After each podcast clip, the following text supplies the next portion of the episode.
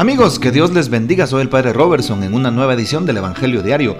Estamos a domingo 1 de agosto, mes de María, mes de rezar el rosario, pues celebramos a Nuestra Señora de la Asunción el 15 de este mes.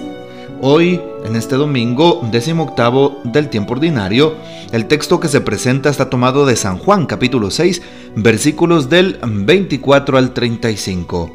En aquel tiempo, cuando la gente vio que en aquella parte del lago no estaban Jesús ni sus discípulos, se embarcaron y fueron a Cafarnaúm para buscar a Jesús.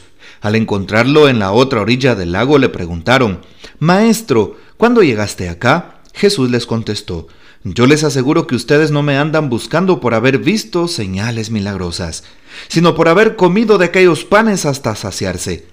No trabajen por ese alimento que se acaba, sino por el alimento que dura para la vida eterna y que les dará el Hijo del Hombre, porque a éste el Padre Dios lo ha marcado con su sello.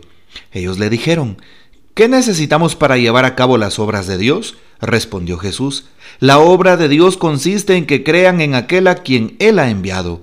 Entonces la gente le preguntó a Jesús, ¿qué señal vas a realizar tú para que la veamos y podamos creerte? ¿Cuáles son tus obras? Nuestros padres comieron el maná en el desierto, como está escrito, les dio a comer pan del cielo. Jesús les respondió, Yo les aseguro, no fue Moisés quien les dio pan del cielo, es mi Padre quien les da el verdadero pan del cielo, porque el pan de Dios es aquel que baja del cielo y da la vida al mundo. Entonces le dijeron, Señor, danos siempre de ese pan. Jesús les contestó, Yo soy el pan de la vida. El que viene a mí no tendrá hambre, y el que cree en mí nunca tendrá sed. Palabra del Señor, gloria a ti, Señor Jesús. Recuerden que estamos ya en el capítulo 6 de San Juan, por lo tanto, estamos en el famoso capítulo del pan de vida, el discurso del pan de vida. Jesús eh, eh, con diferentes escenas, en la multiplicación de los panes, esta escena que es posterior a la multiplicación en donde la gente lo sigue a, través de la ribera del mar de Galilea. Eh, Jesús habla también de esos panes por los cuales esta gente le busca y les promete un pan diferente, el pan del cielo. Y justamente Él es el pan de la vida y se los dice justo al final de esta escena. Y luego pues ya tomará en cuenta eh, San Juan el famoso discurso del pan de vida. Jesús empieza diciendo, yo soy el pan de la vida y luego pues continúa, yo soy el pan vivo bajado del cielo. Bueno, Jesús se presenta como el alimento santo que nuestra alma necesita para llegar a la vida eterna, para sentir fortaleza en este mundo y también para llegar a la vida eterna. Pregunto, ¿cuánta fe tienes en Jesús? ¿Cuánto crees en que Él está con nosotros? ¿Cuánto confías en Él? ¿Confías en que Jesús está aquí? Está a través de la oración, está a través de los hermanos, a través de la iglesia, a través de los sacramentos y sobre todo confías en que Jesús está verdadera, real y sustancialmente presente en la hostia consagrada, como dice Santo Tomás de Aquino, en cuerpo, alma, sangre, espíritu y divinidad. Esa es la pregunta de hoy. ¿Cuánto creo en Jesús? La gente, dice el texto bíblico de hoy, vio que en aquel lugar del lago no estaba Jesús ni sus discípulos. Entonces se fueron corriendo a buscarlo a Cafarnaum. Recuerden que en Cafarnaum vivía Pedro, ahí vivía junto con él Jesús, y en Cafarnaum estaba la famosa sinagoga de Cafarnaum, en donde precisamente se da este discurso de San Juan, el discurso del pan de vida. Y cuando lo encuentran, en la sinagoga de Cafarnaum, le preguntan, ¿cuándo llegaste acá? Y empieza el discurso que hoy escuchamos.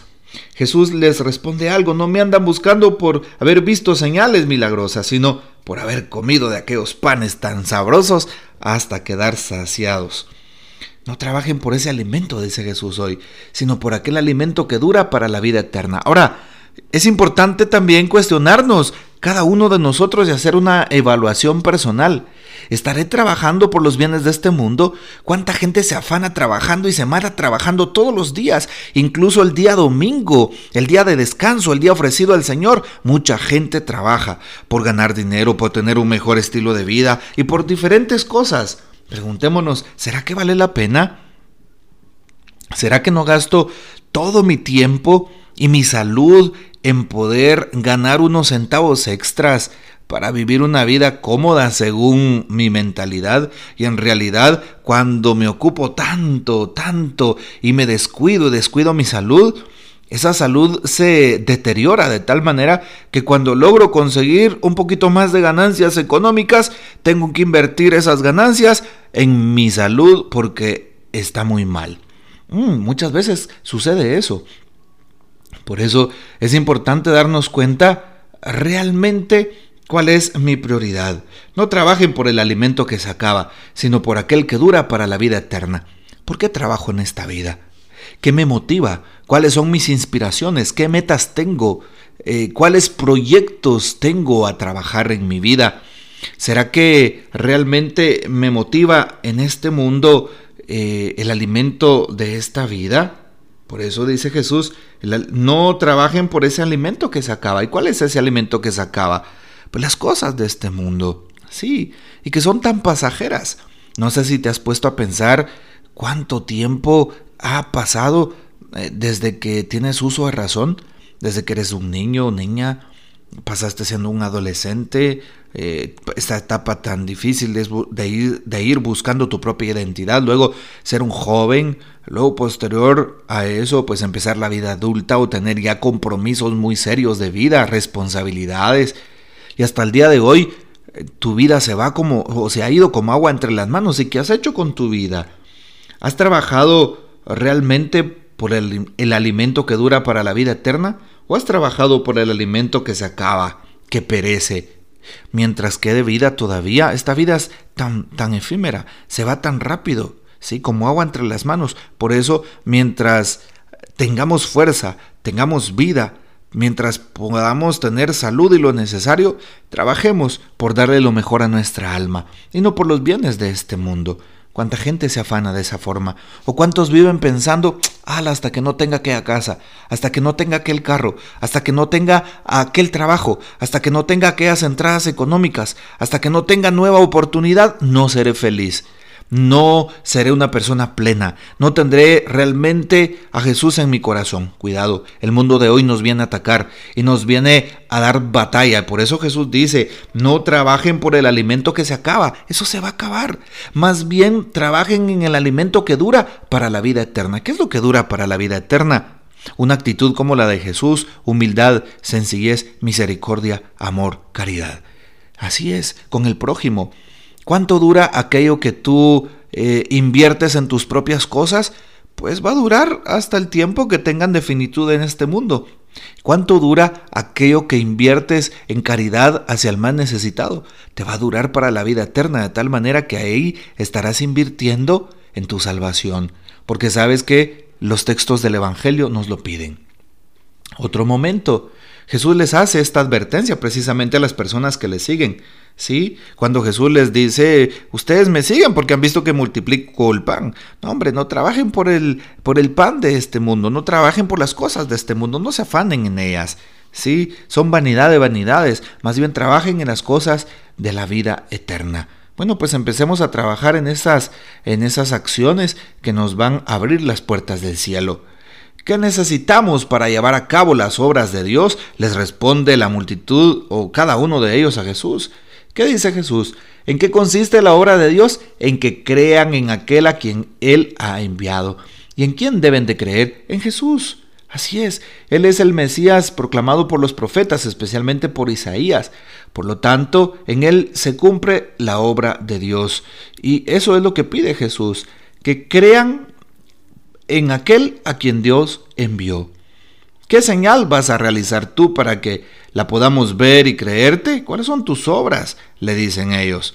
Y Jesús les dice, les aseguro que eh, cuando platican sobre el tema del pan del maná en el Antiguo Testamento, Jesús les responde eso, ¿verdad? Justamente les aseguro que no fue Moisés quien les dio el pan del cielo, sino mi Padre, el que les dará el verdadero pan del cielo. Aquí es importante también reconocer lo siguiente. Una persona que tiene hambre y sed no por las cosas de este mundo, sino por las cosas eternas, tendrá plena conciencia de que Dios está presente en la Santa Eucaristía.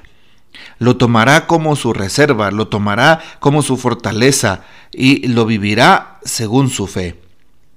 Por eso, al darnos cuenta que Jesús está vivo y presente en la hostia consagrada, debemos alegrarnos. Él se ha querido quedar en ese sacramento de amor por nosotros los pecadores para darnos fuerzas y así poder solventar todas las desavenencias, todas las pruebas que vengan en este mundo. Jesús es nuestro consuelo, Jesús es nuestra fortaleza, Jesús es el pan del cielo que se ha, ha bajado para nosotros y de esa manera darnos la fuerza para continuar adelante. Bueno, qué hermoso sería que tú vayas a la misa, no solo a, participar, evidentemente, ¿verdad? No solo a oír misa, no, a participar de la Santa Eucaristía. Y participar significa escuchar a Dios que me habla a través de la liturgia de la palabra, del Evangelio, y también comulgar con su cuerpo y su sangre que me dan fuerzas.